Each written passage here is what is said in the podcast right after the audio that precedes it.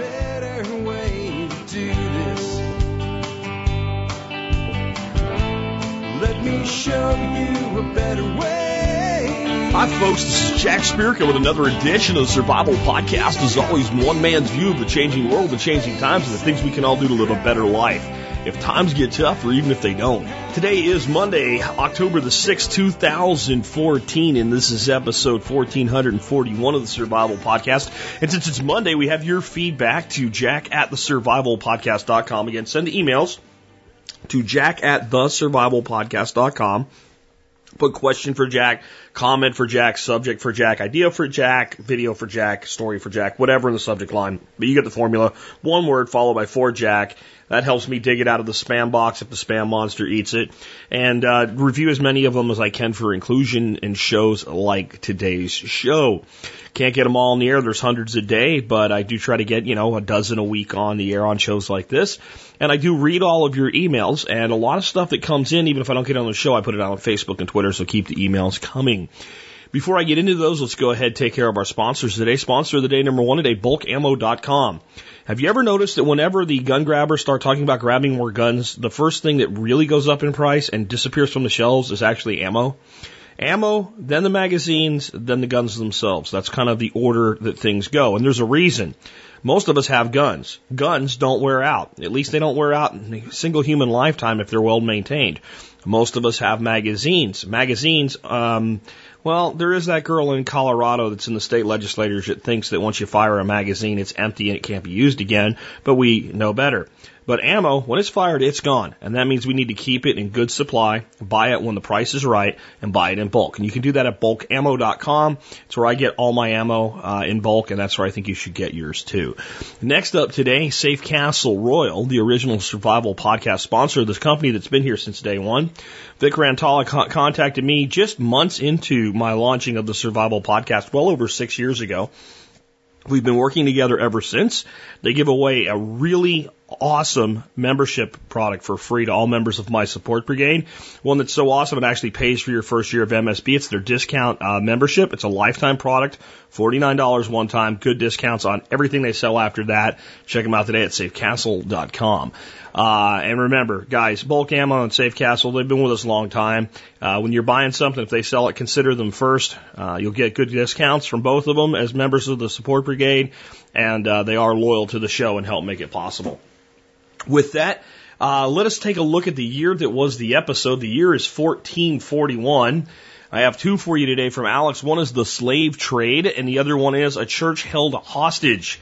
Um, the roots of the slave trade, of the modern slave trade that we know of that that ended up in the United States, leading to the war between the states, at least was one of its major causes, uh, actually begins at this time. But if you want to know more than that, you'll have to uh, read it at tspwiki.com. Uh, today I'm going to read a, a church held hostage because I think it's actually a deeper look into the time and the mentality of the time. And my take is a little different than Alex's, and I think that is valuable when you can get two perspectives on the same segment.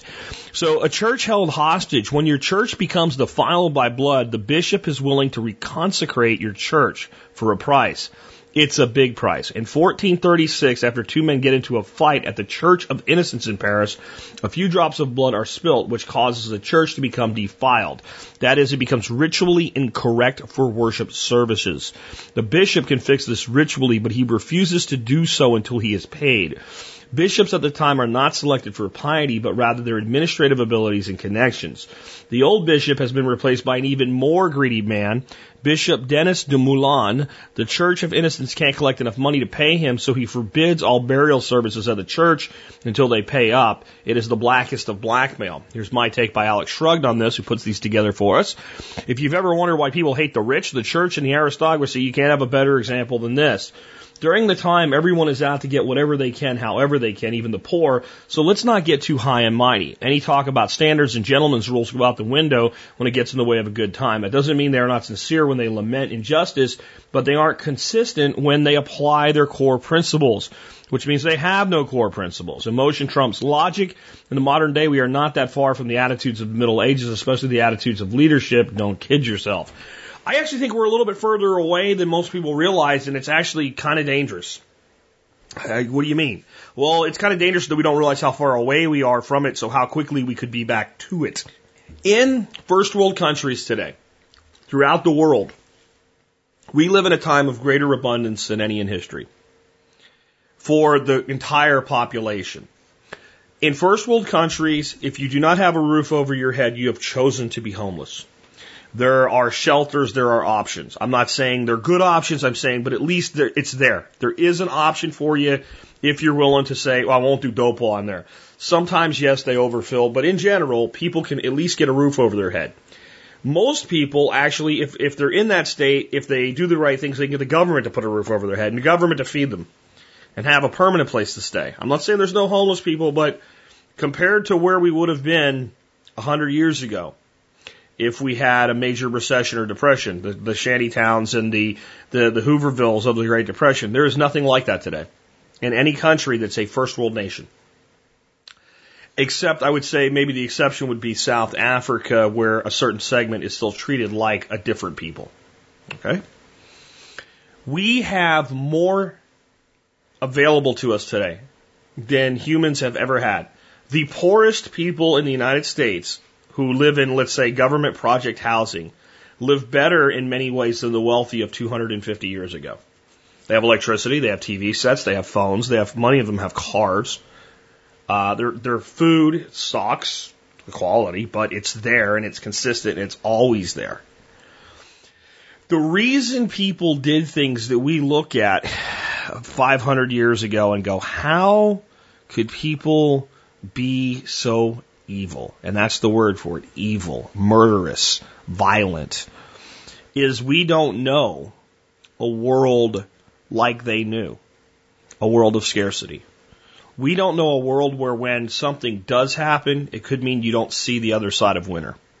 We don't know that world. And that piece of us is dormant but not dead. And it can be dangerous. And it falls in with today's Monday's prepper scenario. So every Monday I give you guys a prepper scenario and you tell me what you would do. And I read the one from the week before and tell you what I would have done with it. Last Monday's scenario, an ice storm hits your area. There's no electricity and won't be for weeks. Movement is all but impossible. Even with chains, most roads are blocked by multiple downed trees. Forecast is for bitterly cold weather for the next week or so. Highs below freezing. Power companies say power will be out for up to three weeks for some customers. In this case, that includes you. It will at least be a week before you can get out and about. At that time, supplies, gas, etc. will be in short and many stores will be closed uh, anyway for another week due to power, uh, no power, damage, folks not being able to come in and work, etc. What do you do, including sanitation, animal needs, uh, if applicable, heat, motivation, morale, etc. Um, right now, our biggest weakness would be heat. We have plenty of gas for generators to run all the electrical appliances. We've got battery banks out out the wazoo. I've got one in the closet. I've got one in the truck. Um, so we're good there. Uh, well, I just checked the propane, uh, not in the, the big 120 gallon tank is, is way, way full. So there's no shortage there, but the small portable tanks, uh, we have three that need to be filled. I don't like being that low on it. I need to get that done, if nothing else, just for the event coming up. And that means I have to fill them right after the event, more on the event in a bit. So we're good there, but you can only do so much heating like that. So we have this great wood stove and we have a bunch of wood out. We don't have any of it really brought in out of the elements. I'm not worried about it right now. We've got plenty of time to do that, and I don't want to take up space with it before the event, and it's plenty seasoned that it can dry plenty by the time we would need it for winter. So after the event, that's one of the big things we're going to need to do is get, you know, a cord of wood uh, from all these piles we have all over here, uh, cut up in smaller pieces and brought in so that we have that supplemental heat available because it would be our biggest energy sink during that time. As far as food and going over these scenarios with you for our animals, we realize that problem. Uh, we've just added a great big tough boy garbage can on a, wheel canister uh, that we keep full of uh, feed for the birds. We'll add another one of those uh, when I get back from West Virginia, where I'm going this week. So we're going to up that, and that's a direct response to doing the scenarios with you and finding our own weaknesses. Our biggest weakness in the winter with our animals is honestly the fact that the water freezes up. So we did find a weak spot last year where this scenario, 80% happened here. 80% of this is what uh, Thanksgiving week was like here. It just, it didn't last as long as I gave you. And, uh, we learned about water problems there because we have a small pipe that brings the water from the softener into the house from the garage, and the garage didn't freeze up, and the house didn't freeze up, but the one place the pipe was exposed uh, froze up, and that caused a blockage, and we didn't even know there was a blockage because we have pressure tanks in the house. Uh, so we have a good couple hundred gallon reserve. So when that ran out, all of we realized we didn't have any water. So that's for us in the house. That's already been taken care of. That's not going to freeze up on us again. But the water tanks for the geese and the ducks, and the geese are now looking at me through my window as I talk. Uh, yes, I'm going to eat you this year. Uh, I am really going to eat you. I'm telling them because it's true. Um, we have these little stock tank heaters to keep stock tanks from freezing up, and that works right up until you don't have electricity. So what we end up doing, and this is something we still have to think about how we would handle it when things freeze up, even when it's not the power outage, the ice storm, just when stuff freezes up outside because we've lost power for let's say a day and the stock tanks freeze up. Uh, how how do we make it easier on ourselves to keep all these animals watered? That's our biggest weakness. Sanitation, since we use a, a septic system, uh, it wouldn't be an issue. We have plenty of water. If I had to bust a hole through the top of the pool and use water from the pool to flush toilets, it, we're good there. Um, so sanitation wouldn't be that big a deal. Uh, all the food stuffs and everything already gets composted. So we'd be okay in this, but there's probably some more weak spots we can find if we look harder. I advise you to look harder at your own situation um, with these scenarios. Today's scenario is a bit different. I'm going to go a little bit darker on you, just a little bit. And I'm going to give you something that's possible, and you won't have to wait till next week because I'm actually going to talk about part of this tomorrow because I do have some concerns, even though I think everything that's being talked about is overplayed right now. Here's the scenario.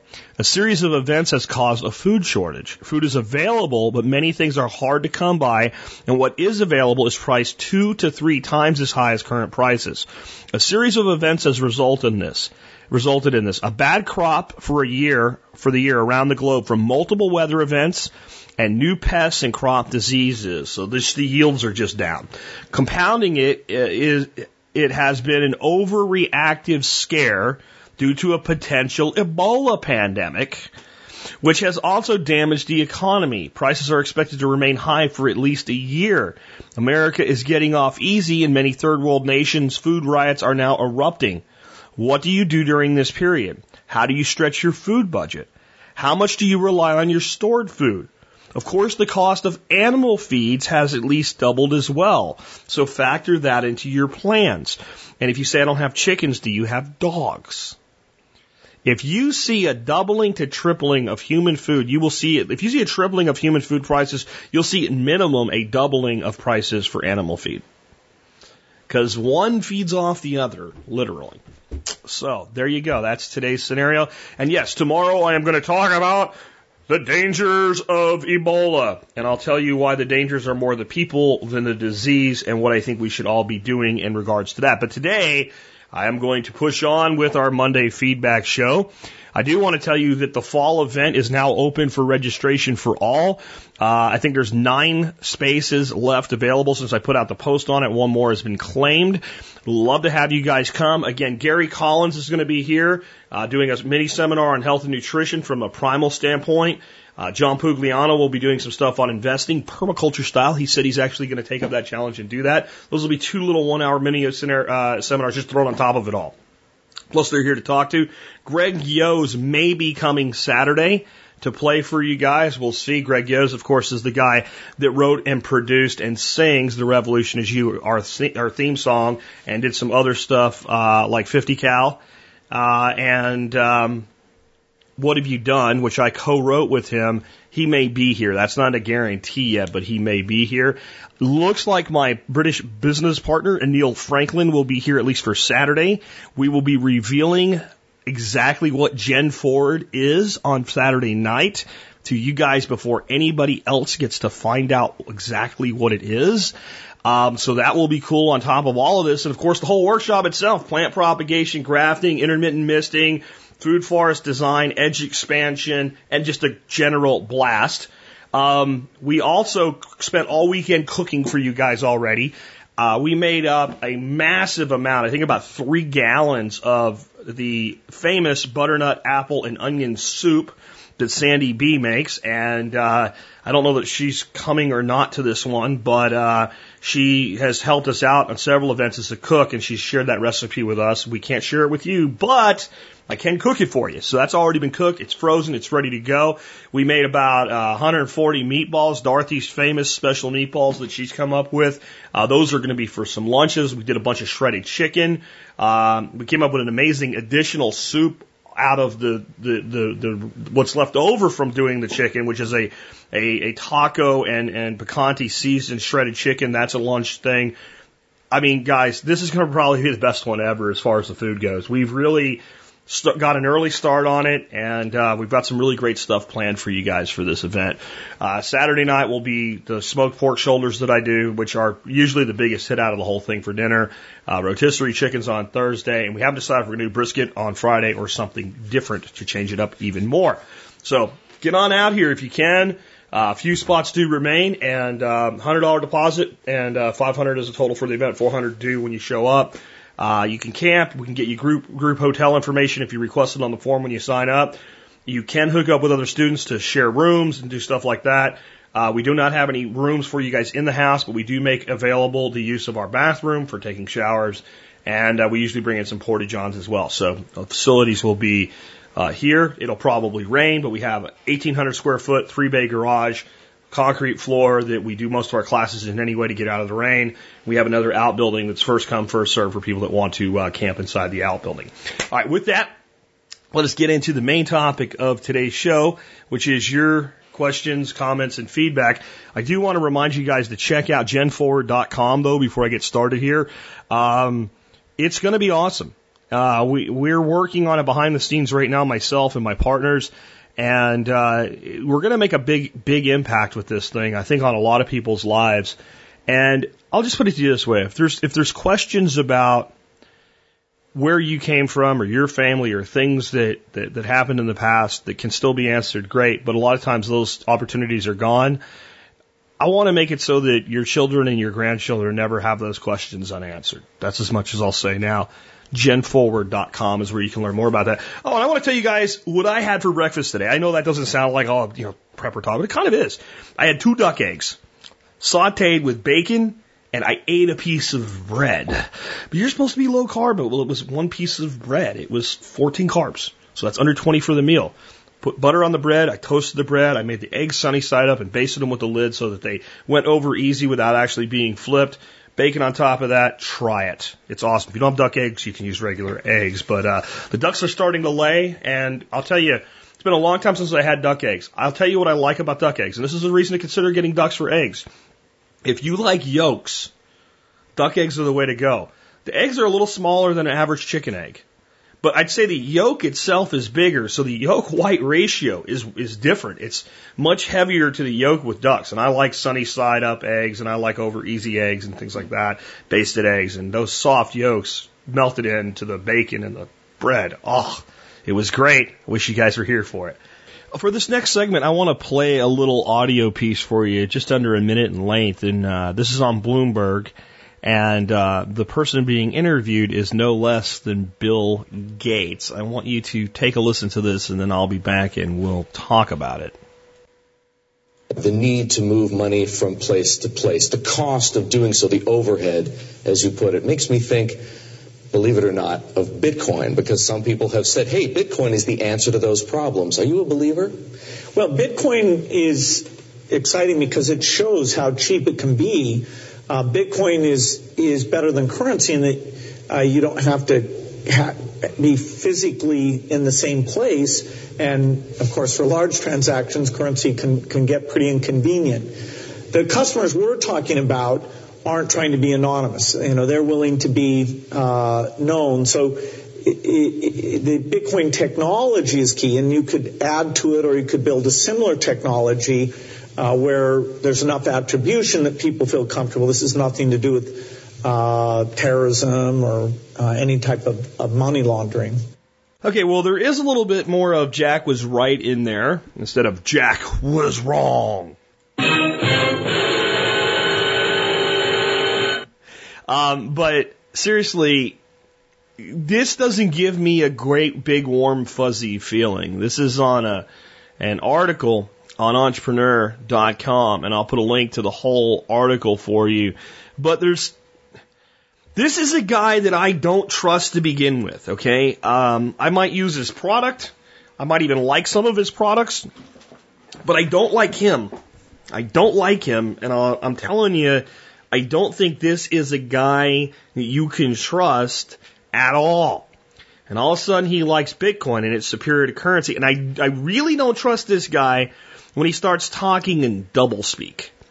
Because one of the problems he claims that Bitcoin addresses, it does not exist. He said that you have to be physically there with your currency, and if you want to move large amounts of currency, it's quite voluminous, and it's you can do. I mean, God, for God's sakes, Bill Gates is a freaking billionaire. He's aware of electronic wire transfers, and I guarantee you, Bill Gates is aware of this fact that many of you are because I've told you this, uh, but most people aren't. But I guarantee you, Gates is. Of all the dollars in existence in America today, the total M3 monetary supply, there is only 3% of it that actually exists as paper. 97% of US dollars only exist in electronic format. Now, moving dollars through the banking system with its fees certainly costs more than end-to-end user transactions with Bitcoin, but not because somebody has to back a truck up and fill it up with dollars, and Bill Gates knows this. So why why is this guy all of a sudden on board with this? Because I told you that they gave up on trashing Bitcoin. The goal now is either to come out with the US coin, okay? There will be an electronic money where all dollars they will get rid of cash and create a cashless society, which is a huge problem. Okay? Everybody loves Bitcoin, but not because it's a cashless product, because the government's not involved. If you take away cash from the economy, you make it very difficult for people to privately do business with each other, which is exactly what Bitcoin was made to do in the first place. Okay? It's not so much about being anonymous, it's about being private. Well, what's the difference? Okay? Anonymous means I got something from you and you got something from me. And not only does nobody else know who anybody is, I don't know who you are and you don't know who I am. That's anonymous. All right. Private means that you and I know each other and are doing business and anybody else that we want to only knows if we voluntarily disclose the fact that we've done business together. And we can choose how much or how little of that to do. There's a saying here in Texas, it's between you and me and a fence post and that people have a right to that privacy. What Gates realizes is that with electronic currency, you can remove the last vestiges of private commerce from society. There have been people from the beginning that have said the government created Bitcoin in order to sell people on a cashless society. And I've always said that's not the case because Bitcoin is too creative for the mind of a government official to even understand. When Bitcoin started working, the government officials stood there with their mouths agape, going, This can't be. How? How can this be? How can this work? This can't be what we're seeing. Okay, it's a two dollars to a Bitcoin. What is it? Hundred? Two hundred? Three hundred? And it, it's, it's, it's, it's working. Ah, it went up to like almost a thousand bucks and started crashing. Well, no, wait a minute. It stabilized. It stabilized. Just like, just like the people that have, that put it together and are in the community said it would. Ah, crap. We'll just, we'll, we'll shit can it. We'll, we'll talk about drug dealers and we'll talk about, uh, we'll bust Silk Road and we'll do it, and we'll put it in crime talk. And I told you they would do it. I said, here comes the full court press. And they did. And then about middle of that full court press, I just looked at it and went, this isn't working for them. And that's why I said they're going to do an about face on this. I said that very early this year, the about face is coming. And I was still getting emails, you know, it was in this show, it was in House of Cards, it was in whatever. And they're, you know, they're, they're bad mouthing it. But you started to see it change to where now you can donate to a political candidate with Bitcoin. And now Bill Gates says it's better than currency and gives the exact wrong reason that it's better than currency because you don't have to physically move it. You don't have to physically move currency. And again, is there anybody out there that's going to tell me that Bill Gates, one of the wealthiest human beings to ever exist on planet Earth, earth is unaware of the fact that money is moved into trillions of dollars every year, wholly in electronic format, and it is only the cost of that movement, and that cost is not related to bills, Bill, okay? It's related to the fees the banks want to charge.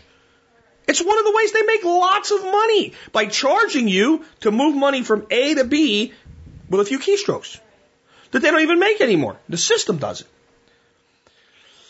Bitcoin is beautiful not because it bypasses government. It's beautiful because it bypasses banks. If I had a choice as to who has done more evil in the world in the last 200 years, government or bankers, I would actually hang it on the bankers. It is the bankers that have funded government. It is the bankers that have directed government. It is the bankers who have funded the corporatocracy, which has controlled government. Bitcoin eliminates the need for banks. When nations started coming out with, you can't put Bitcoin in our bank accounts. So what? That's like saying, you know, you have to throw fish in water. It, it, it, duh, fish like water. Come on. Nobody wanted to put Bitcoin in anybody's bank. That was completely the opposite of the purpose of Bitcoin. There's no need for Bitcoin to go into a bank. There's no need for it to be part of that system. A fractional reserve, monetary creation, selling money to the highest bidder system. That's, see, the banks work this way. This is what people don't understand. Banks do not loan money. Okay? I'll say that again because some of you don't know this yet. Banks do not loan money. To loan money, you would have to have money and take some of the money that you have and give it to somebody in a loan that would be repaid. That is not, not, not what banks do. Banks create money by loaning it. Do you understand the difference? When you go to the bank and you say, I want a loan to buy a $100,000 house, when you sign that promissory note guaranteeing in your name and your word and your credit that you will pay the bank about $320,000 over 30 years, they create a hundred thousand dollars out of thin air, just like the Federal Reserve does at the top level. You're agreeing to pay. Your promissory note was used to create a deposit to you that drew on nothing. It's not for every million dollars the, ba- the bank holds, they can loan out 900,000 and hold 100,000 in reserves. No, for every million that they have, they can create 9 million in loans.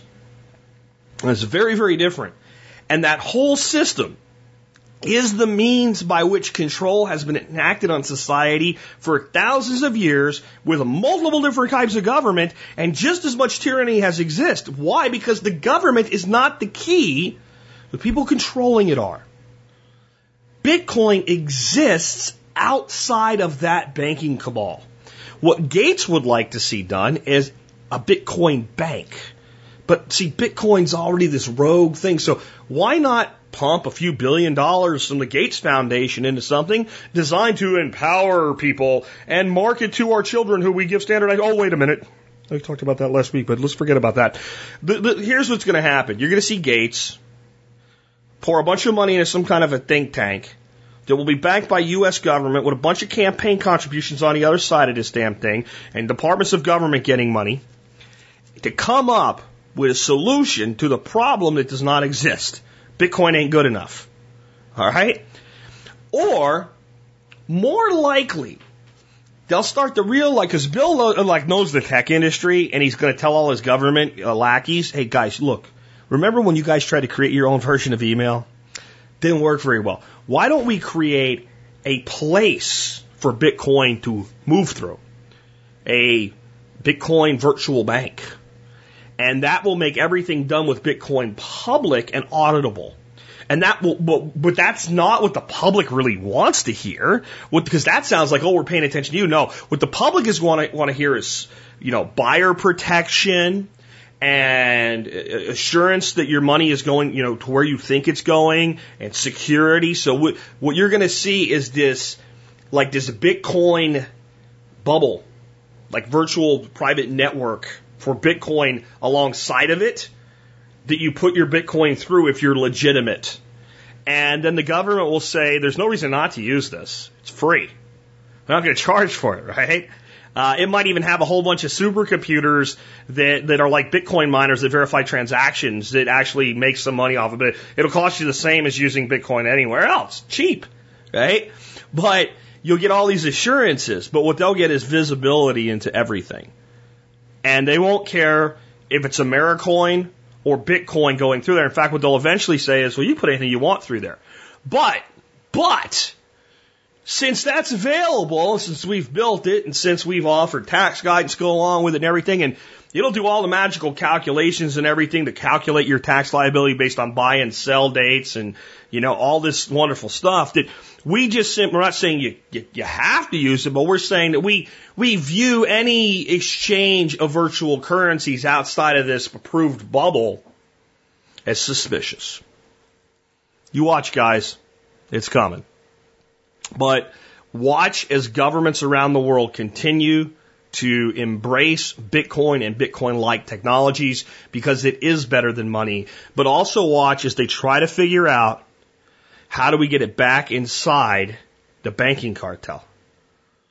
Where what the governments of the world should be thinking is, haven't we been the puppets of these assholes for long enough?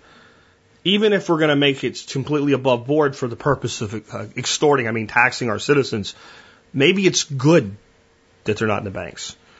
And it's going to be the nations who first move to do it that way that'll have the greatest successes with it.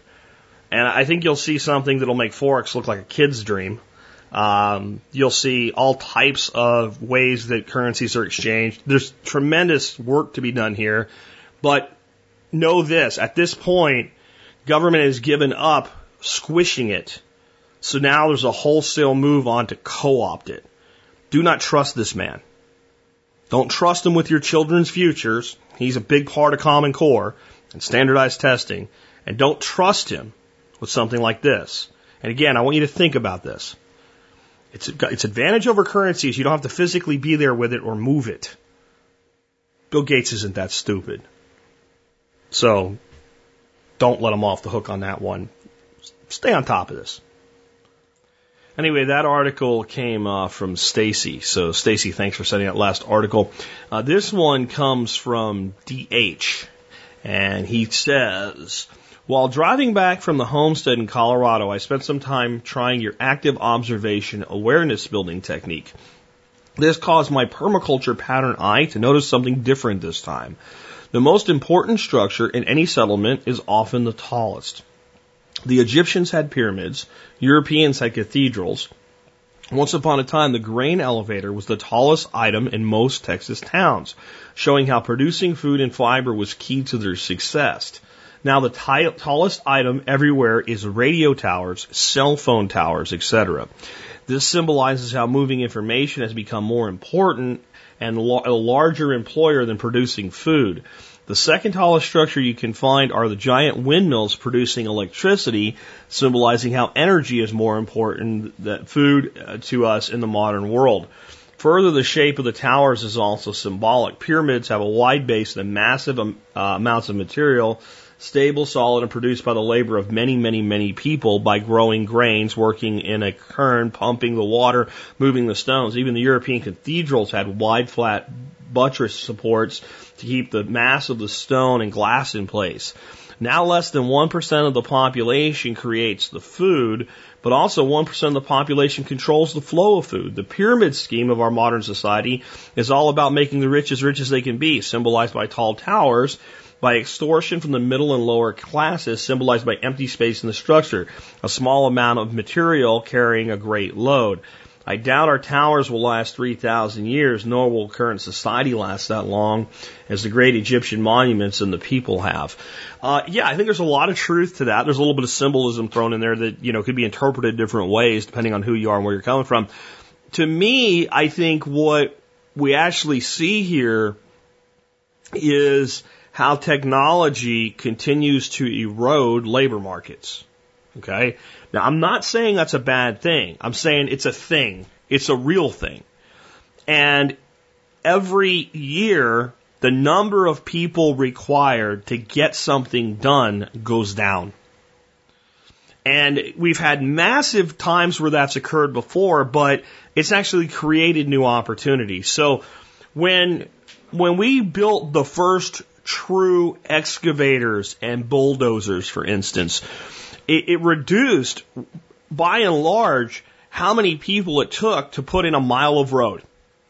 But it made building roads so much faster and easier that we built a lot more roads, so it created a lot of jobs.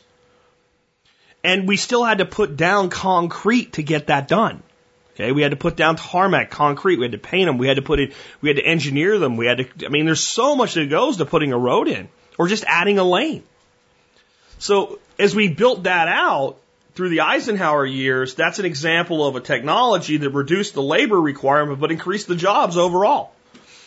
With farming, We've seen exactly the opposite as we've come with modern farming practices and farming in squares or circles, depending on where we're at, and automated equipment. One person with a combine, a tractor, and a plow can do what it took a thousand people to do before and get equivalent yields.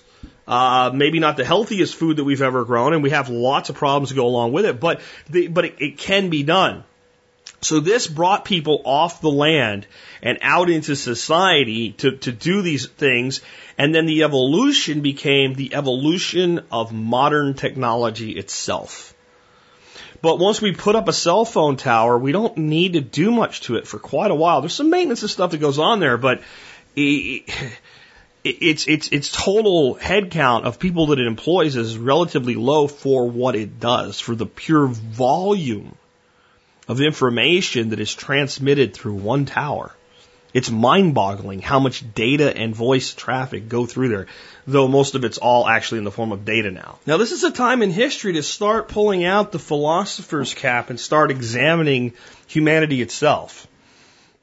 Because we're heading into a place where some people in the world are living in the lap of luxury, even if they are what are considered poor, and in other places, people are working their fingers to the bone and barely getting by.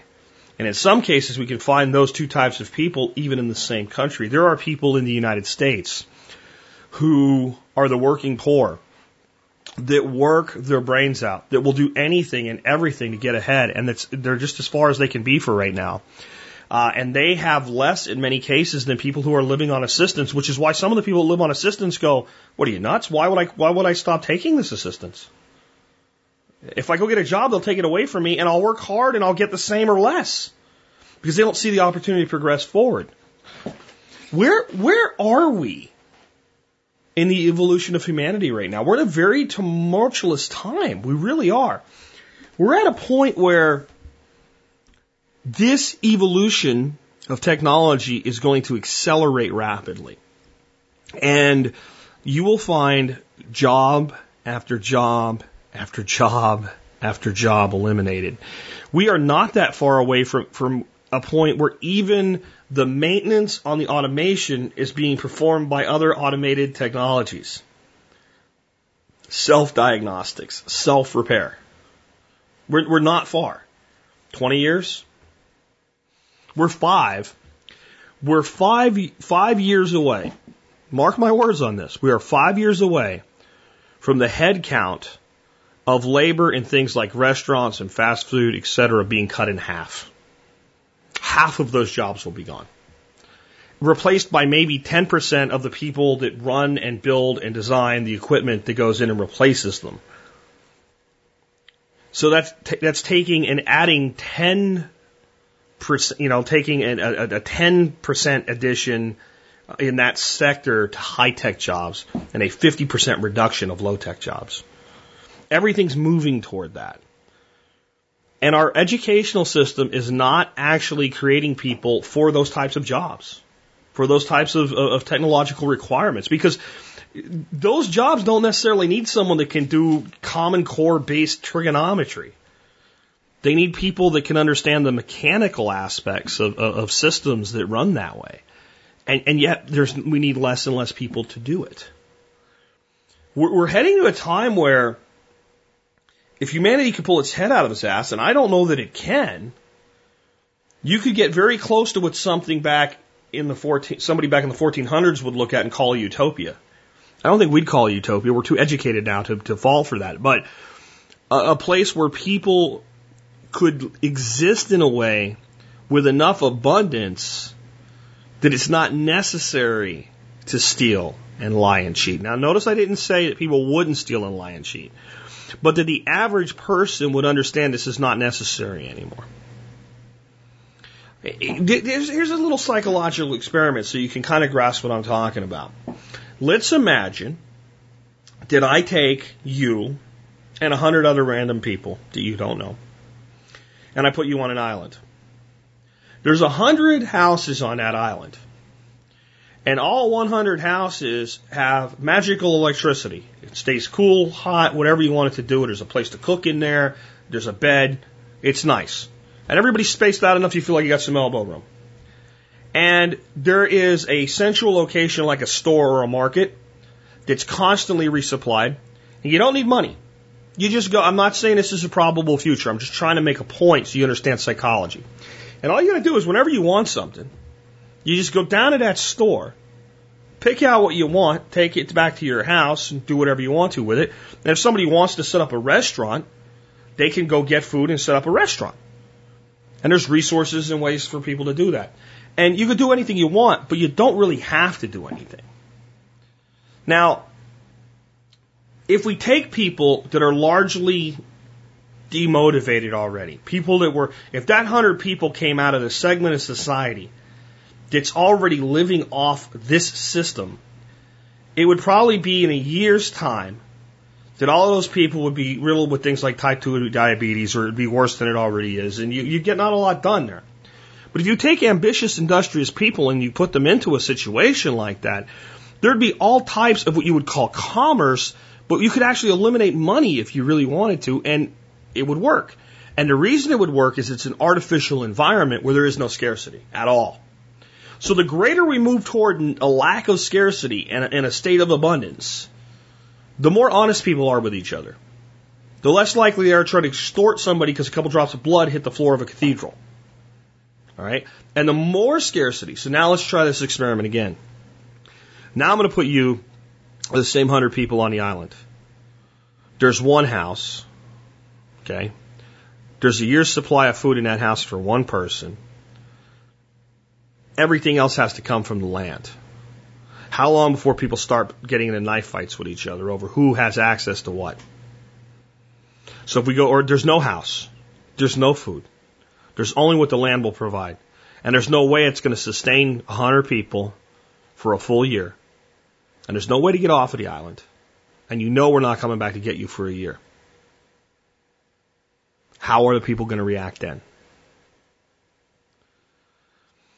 Now, we're, we're moving to a place where both of those things exist for people based on where they're at in life. And it's only a matter of time before the people that feel that they're on the deserted island start wanting what the people that are on the magical island have.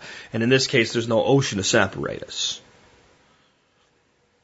So we can either figure out how to incorporate those other individuals and give them something meaningful to do or we can keep ignoring it and continuously add to their numbers until at such time that they outnumber us by so much that they become a problem, and then we got to figure out what to do.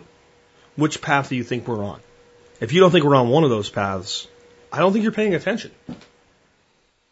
This is where we're headed. A world empowered by technology. And I hate to say this because people are going to take this the wrong way.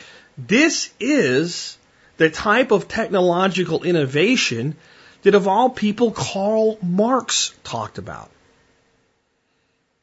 Now, that came with trust government to do everything, which, oh, that's where it goes all dark and, and wailing and gnashing of teeth. But if, if you brought Marx back to life, I'd like to kick him in the, between the legs the second you did, by the way. But if you did, and you showed him what we have today, two things would happen. One, you go, see, I told you. And then you go, I don't understand why all these people are still working. Because in his mind, based on the way he had his philosophy, if you had enough technology, nobody would have to do anything. That world will never exist. And, and it, the other side of that is that it's not normal for people to not have a purpose, to not have something to do. In fact, the, the, the greatest dangers in the world exist in places where people feel there's nothing for them to do. This is, I mean, any parent knows you keep your kids busy, they stay out of trouble, right? You let kids get bored, sit around with nothing to do, they find something to do, and when they don't have enough of that maturity in them to keep them out of finding bad things to do, bad is fun, bad is exciting, and they end up in trouble. You know, and then there's varying degrees of that. There's, to me, a young kid that gets in no trouble at all scares me a little bit. I mean, like none, like like perfect. I'm, I'm, looking at at best, I'm looking at Eddie Haskell, right, from Leave It to Beaver. At best, if that's the case, really good at getting out of trouble, which means how much trouble could this guy really get in eventually? Uh, or it's something that there's a fear there, that, no risk taking whatsoever. But this observation by DH that society's preponderance of resources and innovation now goes to the exchange and transmission of information is spot on. And all of these things come out of it. So it is possible. It is possible that if enough people want it bad enough and are willing to work for it and respect others and not try to control others, that we could get into a point where people begin to actually earn an income for their contributions to culture and society as a whole, where artists can actually make a living of any type of art.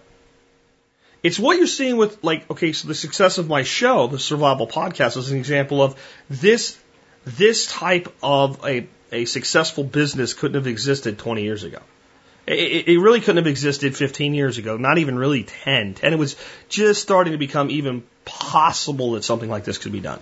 I mean, if you start thinking about, we actually have a society now that can exist largely on reciprocity. See, the problem with this see where this gets edgy, and I'll, I'll hear from people today saying, you know what you're talking about, Jack? You're talking about a resource-based economy. No, so you see, a resource-based economy requires a Marx-like, right, central authority that gets to decide how much of everything everybody gets, which is a denial of the the the free market of both commodities and ideas and the ability of one person to value another and seek reciprocity. See, a reciprocity based economy is really the only example of a free market. And that means that individuals would do business with each other not just to sell a product the way we conventionally think of it, but when one actually helps the other in some way, even through the exchange of simple information, one party may decide to pay voluntarily that other party, true voluntarists. So I, am sure that all of us have been on a website sometime and, and found a piece of information that was critically lacking in our lives that we needed and we found it. And if there was some way to do business with the other party, we, we, we tended to try to figure out, can I do this? Can I make this work? If they had a, you know, donate a dollar or a Bitcoin or whatever, we might have clicked it. Um, or if you got to a point where you're like, well, there's not, this guy's not even selling anything, you would, well, at least I'll, I'll, I'll share his uh, work on Facebook or Twitter or on my own blog or things like that. It's another type of reciprocity. So we're moving to a society where we have to get our minds around this type of exchange of value, which is why virtual currencies are very useful for that because they, they work in that model, in that same mode. Information is permanent. Once it's thought of, it exists in some energetic form really forever. In fact, all information already exists. We just haven't discovered it yet is another way to look at that. So it's, it, it's immensely portable. Any information can be digitized and transmitted to anywhere in the universe, frankly. So we either get to a point where we build up enough abundance to exist that way, we tear each other apart because of a belief that such abundance can never exist. That's pretty philosophical. What do I think is going to happen? I don't know. I know that the history of mankind is one where people always seek more, always want more, and nothing is never enough for a very small percentage of the psychopaths that run the world. And even if the majority of people do think that way, a very small number of people can manipulate them and control them and convince them that there is scarcity and that they do have to fight with each other so that they can be controlled. Not what I thought I'd get out of this when I read it the first time. Hopefully it's been an interesting little mental journey there. I'd like to hear from you though. Where do you think we're headed? Uh, do you think a society largely based on reciprocity, a free market of information, ideas, and commodities is possible, one, and probable, two? And if it's possible, what would it take to make it probable? How would we get there from here? Because I don't think we will see that exist in a national or global level in our lifetime. I don't. But I do think that we can work to create that type of environment in our own groups, our own tribes, possibly our own virtual nations. And without this line of thinking, right? Because this is the problem. You can't get there with a scarcity mindset. A scarcity mindset of resources, a scarcity mindset of, of, of money, a scarcity mindset of anything. It has to be done with a with a with an understanding that abundance is universal, and it's only that we need to understand how to harness that.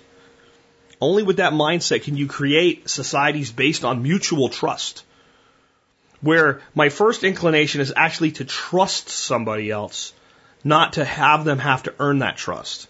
Because I'll be honest with you, I'm not there. My first thing when I meet a new person is, I will trust you as you demonstrate that you're worthy of that trust. The danger is if we can get to a society where my first inclination is to trust you, one person that can't be trusted can cause immense harm. Just saying. So let's move on to another one. So next up, I, I often talk about abuses by law enforcement officers and how bad it is that so many times these abuses will occur and and the good cops, quotes around that, air quotes around that, don't speak up. And I say that the good cop that remains silent is as bad as the bad cop that commits the abuse. Here's an example of good cops standing up, and what it actually results in is their entire police department being shut down because the corruption and abuse was so bad. Let me read this to you. This is on the anti media blog. After cops cross the thin blue line, city shuts down the entire corrupt police department. Um, Waldo, Florida, the city council of Waldo, Florida voted four to one this week to disband its corrupt police department. Hey, city of Waldo, Florida, find out who that one guy is and get rid of him. And you guys will agree with me after you hear this. While police in Waldo have been recognized for mistreatment of civilians, the department came under fire over legal ticket quotas, illegal ticket quotas, deceptive court appearances, and unethical storage techniques.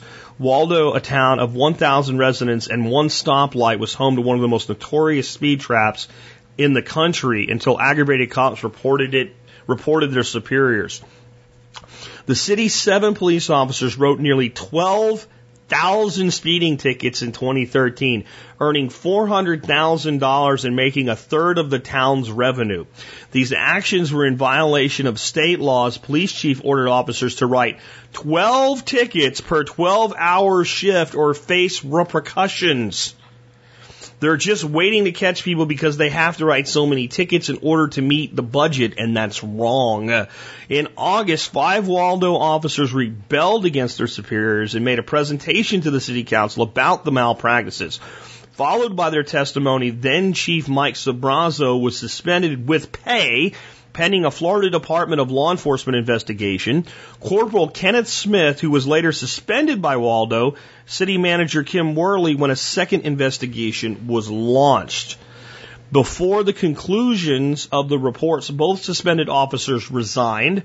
In early summer, Worley arranged a temporary contract with Alachua County Sheriff to employ uh, a lieutenant. But when that when uh, that month long deal expired, Worley was left with few choices.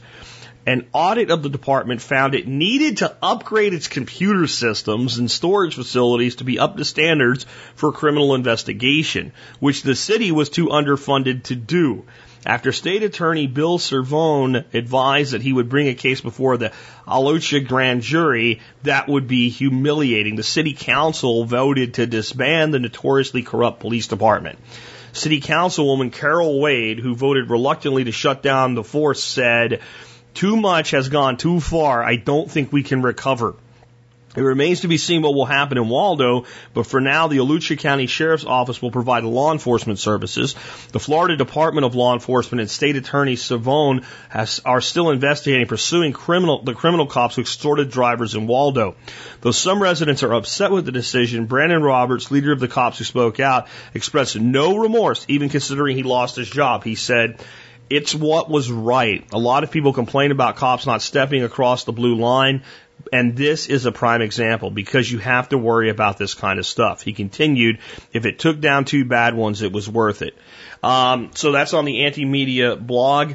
And it's a valid story that really happened. I've vetted it out for you guys so you know it's real. So, um, what about these cops that don't have a job anymore?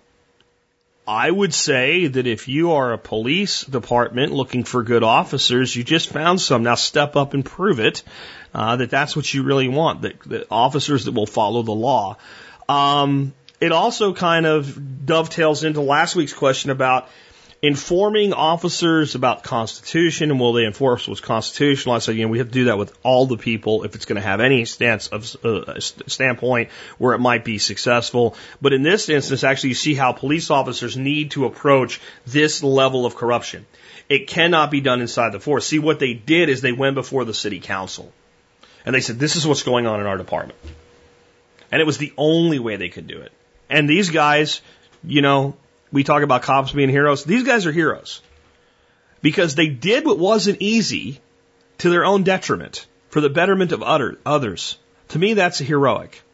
Good for these guys, and I'm sure they'll do fine with their futures because I'm sure there'll be some place out there that wants really good, solid people. In fact, if I were that sheriff's department, they'd be some guys I'd look at and maybe have them take over the area since they already have contacts, et cetera, there and, and could be quite helpful. I don't know if that'll happen, but anyway, I wanted to bring you a story. Even though it had to involve bad cops, of good cops doing the right thing, here was an opportunity. So there you go. Here's an interesting email. Um, this comes from someone who emails me a lot, and I often mention who it is, but they said this one needs to be anonymous, so I'll leave it that way. I don't know why it has to be, but I'll respect it. Um, I have several friends in various services, and seven, several of them are up for reenlistment total of seven this year, and are opting not due to military action yet again in Iraq. My question is, do you think those serving are beginning to see this for what it is? Um, I'd like to say yes, but I don't know that I really feel that way. I think that if you have someone in the military for long enough that uh, has seen enough of combat and believes that if they stay in, they're going to go back for more. Eventually, they simply tire of it and say, you know what, I don't want to do this anymore. I don't know if they really see the totality of what the nation's doing on a global scale. Because I have to tell you, as a former military person myself, it is almost impossible to do so while you're part of the machine. It, it, it's very difficult because you've been, especially with military more than I think anything else, is you've been trained to think a certain way and to act a certain way. And there are times during, especially the initial training, where, believe it or not, you can quit. You can give up. You can say, I can't do it anymore. Uh, you can claim that you physically are incapable. You've been injured, whatever. And if you really don't want to be there, they will find a way to get rid of you. Okay? It's not like quitting a job down at the truck stop where you were pumping gas, where you just walk in and say, I quit and walk away. It's not that simple, but people that really don't want to be there don't get through initial training or their advanced training. They find a way to fail. And along the way, part of that training and that programming is to push you towards failure a little bit. It would be easy if you quit. There's probably not a person that ever was in the military that at some point didn't question while they were rolling in the mud or or doing push-ups for the 400th time that week in sawdust or cold or hot or why? Why am I doing this? And to not walk away, to not quit, especially when you're looking at combat arms or specialized schools, Ranger, Special Forces, way less than that requirement, but on the line of airborne school, things like that, where you could quit and you don't, you have to believe in what you're doing.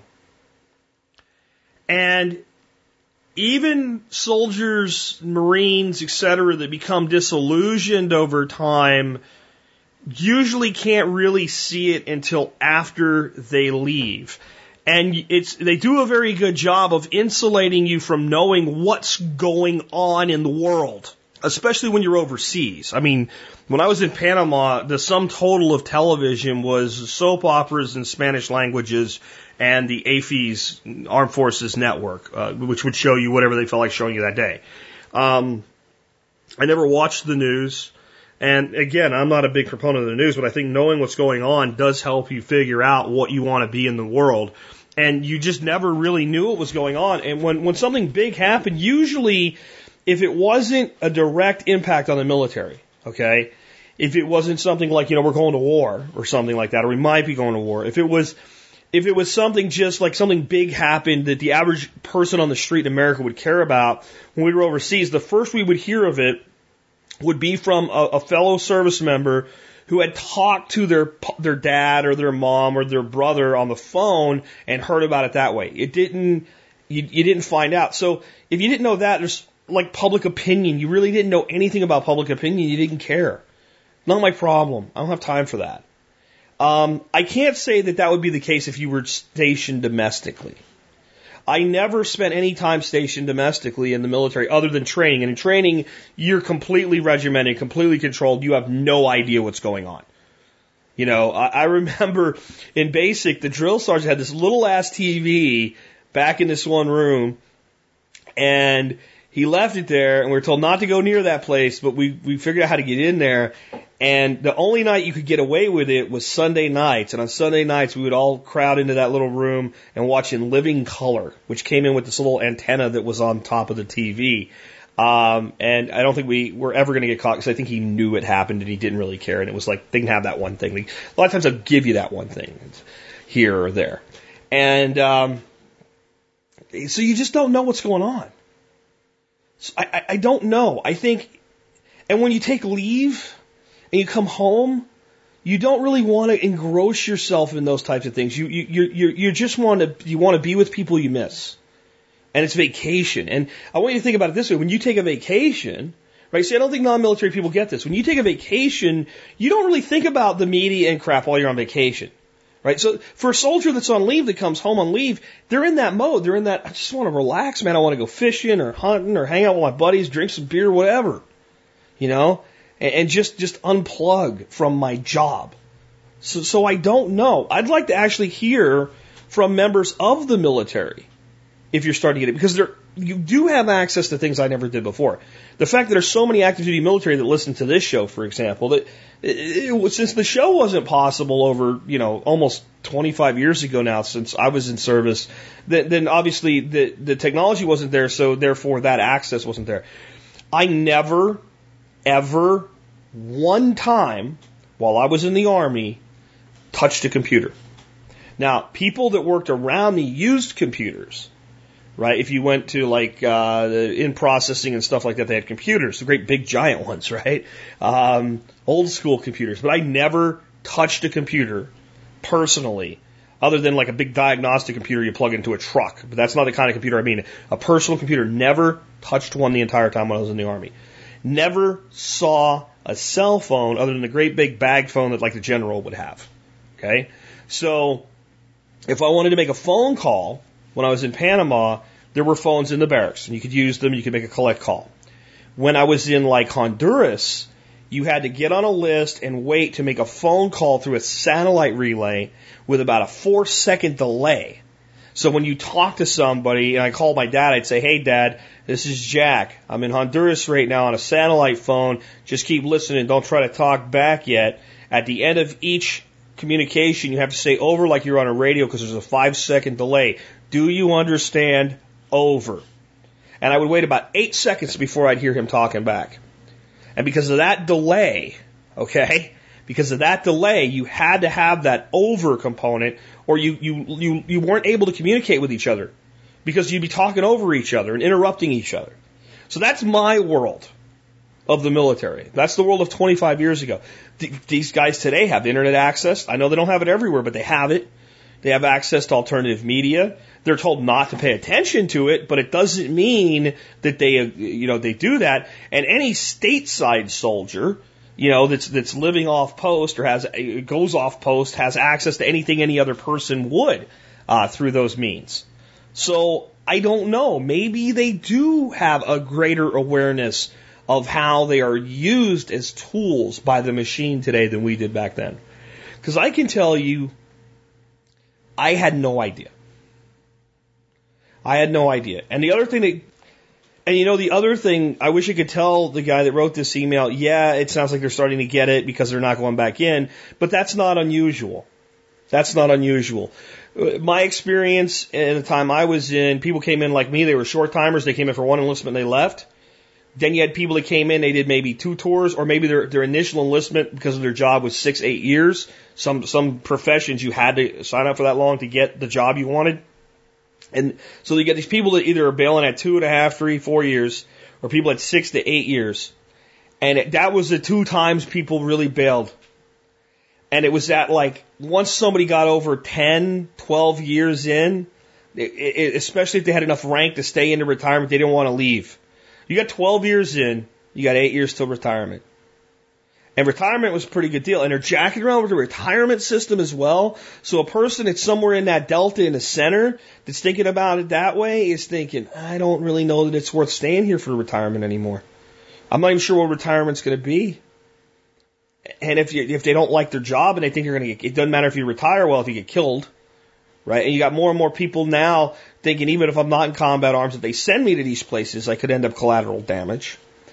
I don't know. I, I, I don't really know where the mindset of the currently serving is. And I don't know if the reason that your compadres are getting out is because they're getting it. But I would say you know them and I don't ask them. Ask them.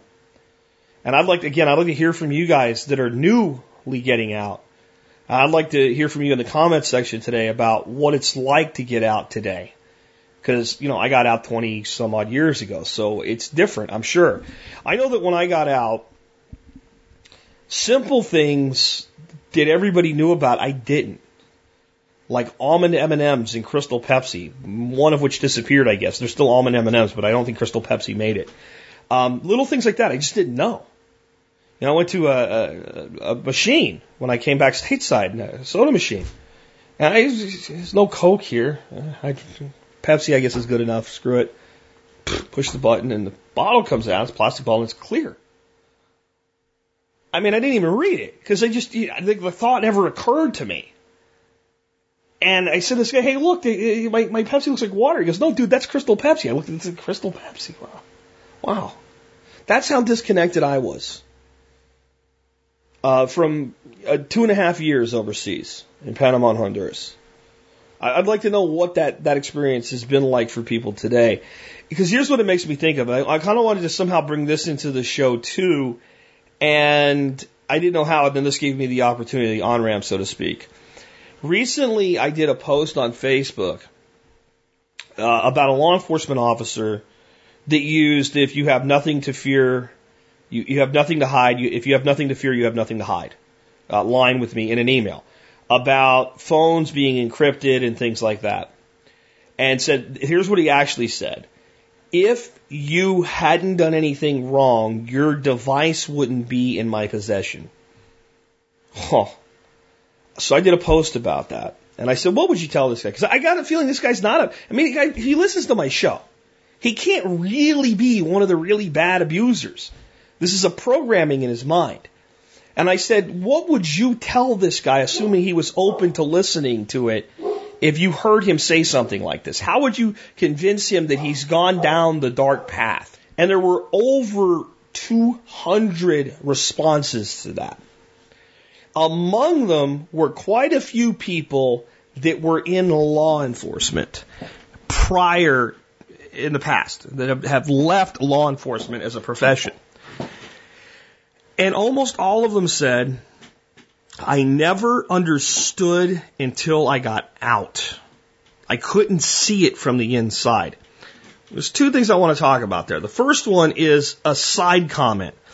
Basically, one other commenter who's still in law enforcement basically accused these people who had left of being quitters, and you have no room to talk now, and apparently you were one of the good ones, but you wouldn't keep your commitment right? Like, like, like somehow these guys were obligated to keep their job because, so I don't, that, that mindset bugs me.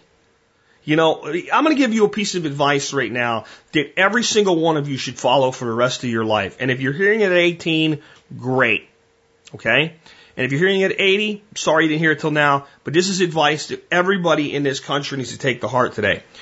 When you determine you are on the wrong path for you, change course.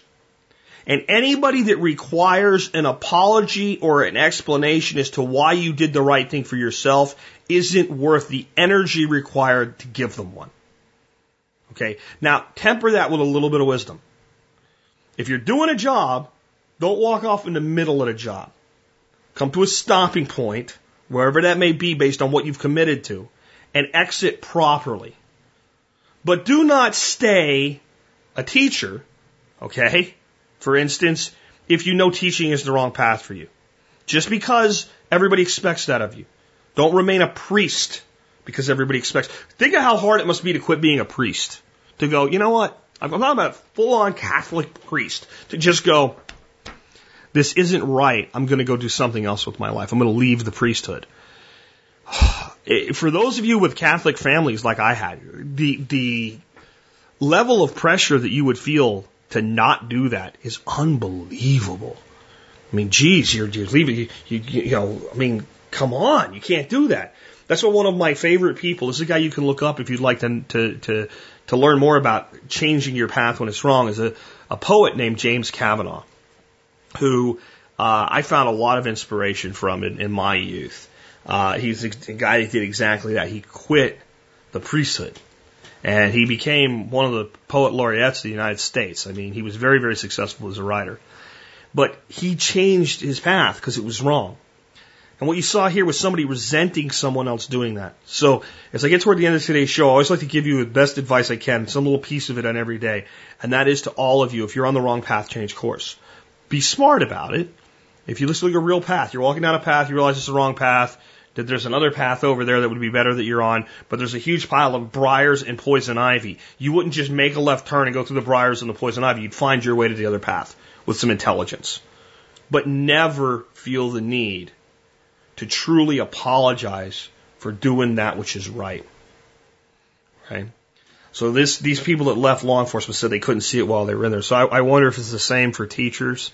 I wonder if it's the same uh, for for for soldiers that while you're part of the machine, you, you, you have a very difficult time understanding what it's really all about. Or, uh, in the famous words, uh, paraphrasing here, it is impossible to get a person to understand that which is not understanding uh, that, that, I'm sorry, I messed that up. It, it's actually something to the effect of it's difficult to get a man to understand something when his salary depends on him not understanding it or his livelihood depends on him not understanding it. And in many instances, that's exactly what you're talking about. A, a, a situation where if you truly understood, then you may choose to walk away.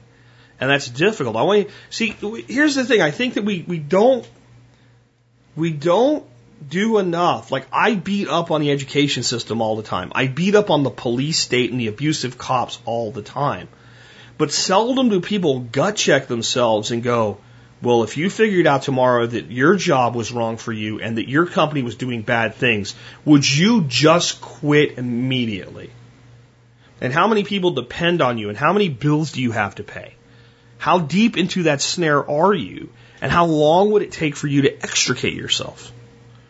See, and I think when the person complained about these guys that walked away, and, and it basically it was, I don't remember the exact verbiage, but it was very accusational. It was almost like, screw you for quitting. You jerk, you should have stayed where we're at. See, that's resentment. And that's a big part of our life today. And that's why people, that's why people feel compelled. I have to explain. I have to apologize for changing what was, you know, for quitting which, something that was making me miserable. No, you don't. No, you don't. If I could empower the majority of our society to do one thing, and only one thing, it would be that they would choose to do what is best for themselves. Uh, that sounds crazy, but it's not. Because, again, we keep lying to people. When you hear people acting in their self interest, it sounds very, very bad. And you've been conditioned to believe that those who are out for themselves are bad. But those who have made the greatest contributions to society have worked in their self interest. It is acting in your self interest without comprehension and understanding that is bad. Because it's never in your true long term self interest to do harm to others. It always comes back to bite you. Karma is a bitch and it's real. So acting in your self interest is doing what's right for yourself and doing your doing your damnedest to help others who qualify for your time and help. Okay? That's that's in your best self interest. When you're inside a machine like military, law enforcement, any bureaucratic position, so uh, regulators, teachers, you name it, inside the, the, the bigger the bureaucratic machine you're a part of, the more difficult it is to see. The reality is to act in your self interest with full understanding is beneficial. So what happens is people in those environments tend to act within, act in their own best interest inside of that machine. So what they end up doing is falling victim to the iron laws of bureaucracy, which those who are most committed to the organization's concept end up running it. And those that are most committed to the, uh, the organization's goals, right, the actual mission are out actually trying to do it. And there's always a massive disconnect. So I want you to think about this. Um, the iron law of bureaucracy. It, it explains so much. And it's from a, uh, a gentleman uh, named Jerry Pournelle. And I'll give you the exact quote. I've looked it up so I can not butcher it in any way. Pournelle's iron law of bureaucracy states that in any bureaucratic organization, there will be two kinds of people. First, there will be the people who are devoted to the goals of the organization. Examples would be dedicated classroom teachers in an educational bureaucracy, many of the engineers and launch technicians and scientists at NASA, even some agricultural scientists and advisors in the former Soviet Union collected farming administration. Secondly, there will be those that are dedicated to the organization itself. Examples are many of the administrators in the education system, many professors of education, and many teachers union officials, much of the NASA headquarters staff, etc. The Iron Law states that in every case, the second group will gain and keep control of the organization. It will write the rules and control the promotions within the organization. So the person that goes into education that's actually dedicated to the mission of education will always be at the peripheral edges of the organization. And those who are dedicated to the idea of education, the institutions of education, will always end up at the core and control the organization, seize power within the organization. And this law is iron as long as we're in a bureaucratic system, and that means it's very difficult for it ever to be broken, if at all. I, think this is what you see with the military. You're asking if the people on the peripheral edge that are dedicated to the mission of the organization, which is the defense of the United States of America. That is the mission of the military. Defend our country against all enemies, foreign and domestic. And the soldiers that serve are dedicated to that mission. The people that control it are dedicated to the organization itself. And it's difficult for those on the edge to see the evil done by the at the core. You'll bitch about it, you'll blame it, but when somebody attacks it, the first thing you'll do is defend it. This is why teachers will sit there and go, "It's not our fault. We aren't given freedom. We're being told what to do." And when you say, "Okay, the higher education system is, needs to be completely dismantled and rebuilt," will then lay their lives down in the defense of the very organization two seconds ago they were putting down because they're so dedicated to the mission and they've been led to believe that the organization is necessary for the mission to be accomplished. I think that's where most of our soldiers are. I think that's where most of our law enforcement officers are. And I think because over time you become disillusioned to the attainment of the goal, you start to ask yourself, am I better off playing the game of those that are in control so that I can get a little bit more control and then maybe I can make a difference? But the more you play the game, the more you move into the iron law and the greater the organization actually ensnares and controls you. So that's when I look at things like a military, I think we would be better off under a militia model, at least for the main body count right? I mean, this is a, a, society of modern warfare. It really is. And there's a need for that type of high tech level of defense. And that, that needs to be a professional military. Uh, is, is a, is a, is a anarcho libertarian. That's very difficult for me to admit that in our current state, that's where we are. But I, I think that when it comes to national civic defense, it could be handled with a true volunteer militia made up of private non professional soldiers. I really do. And that's not a National Guard. And it would be the only way to avoid the iron law because it's a voluntarist association. And I think when we look at education, the only way to get education fixed is to go to a decentralized education model where children and I just say students and teachers associate voluntarily. If I don't like my teacher, I just don't have that teacher anymore. Right? And maybe if I'm a young person, it's along with my parents' guidance. But I just, if I really don't like that teacher and my parents agree that's not a good teacher, they just simply go, you don't have that teacher anymore. Well, it can't work. Works for karate. I mean, come on. It works for martial arts, doesn't it? You think a parent that's spending money that takes his kid to a, a, a martial arts studio and ends up determining like the, the kid hates the sensei, parents don't like the sensei, they don't get along. The philosophies don't meet. You know, maybe it's a hard style and the kid would be better off in a soft style or vice versa, whatever. They just say, you know what, we're not going to go here anymore, we're going to go there. And sometimes the kid just goes, you know what, I don't want to learn karate. I, I'd rather learn how to play an instrument. And they find what they're good at. That's the only way I see a lot of this stuff working. The military is not as easy. Law enforcement's not as easy. In our current society, there is a need for those bodies. But it doesn't mean that the need can't be used by those that control the organization to further agendas that are not in the best interest of the people that, that fund the, it through taxation and that are not actually fulfilling the mission that those that are the foot soldiers, so to speak, are out trying to accomplish. Interesting. Interesting day today. I didn't know that we'd end up in all these philosophical discussions. I think I wandered a little bit on you guys. I'll try not to do that in the future. I'm, my, I am a little distracted having to travel this week and what have you. Tomorrow I'm going to come back. I'm going to do a show on Ebola. I am going to talk about it and my concerns. My concerns are economic and my concerns are knuckleheaded people out there that are going to freak out. Um, my concerns about the illness uh, right now, I have some more of that wonderful chicken for the event going in a crock pot uh, for you guys for the event that we're going to be doing in November. I am more concerned about the temperature of that crock pot and the chicken in that crock pot than I am with com- contracting Ebola. I think you should be too. Unfortunately, I think we're going to hear a lot more about this, and there will be more cases of Ebola in the United States. It, it will happen.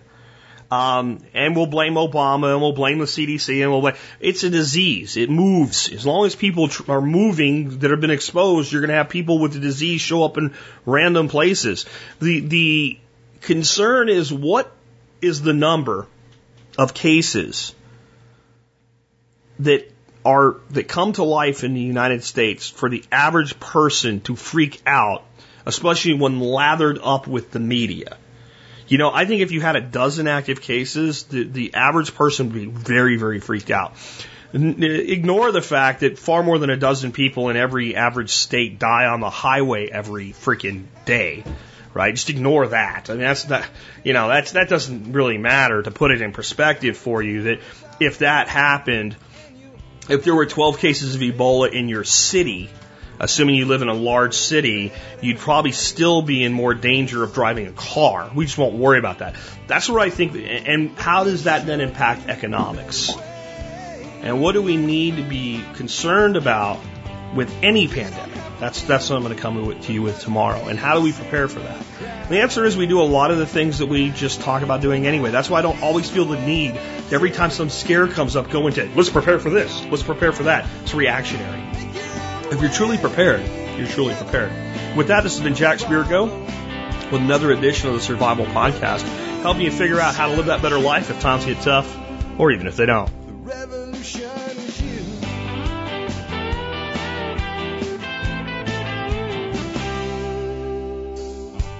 It's in our food these days, you know it's on our TVs. Sometimes we forget we are what we eat. I don't know the answer. It's like there's nothing I can do. It's the price we pay, I guess, when we follow all the rules.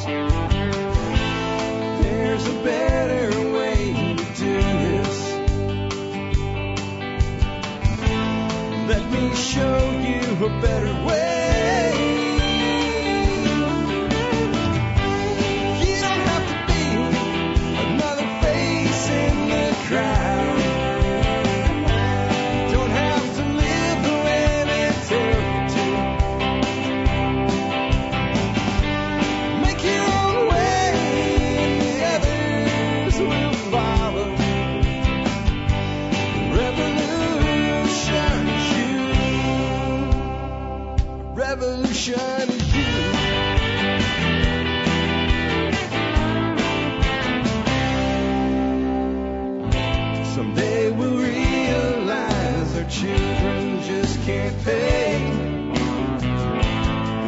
Cause nobody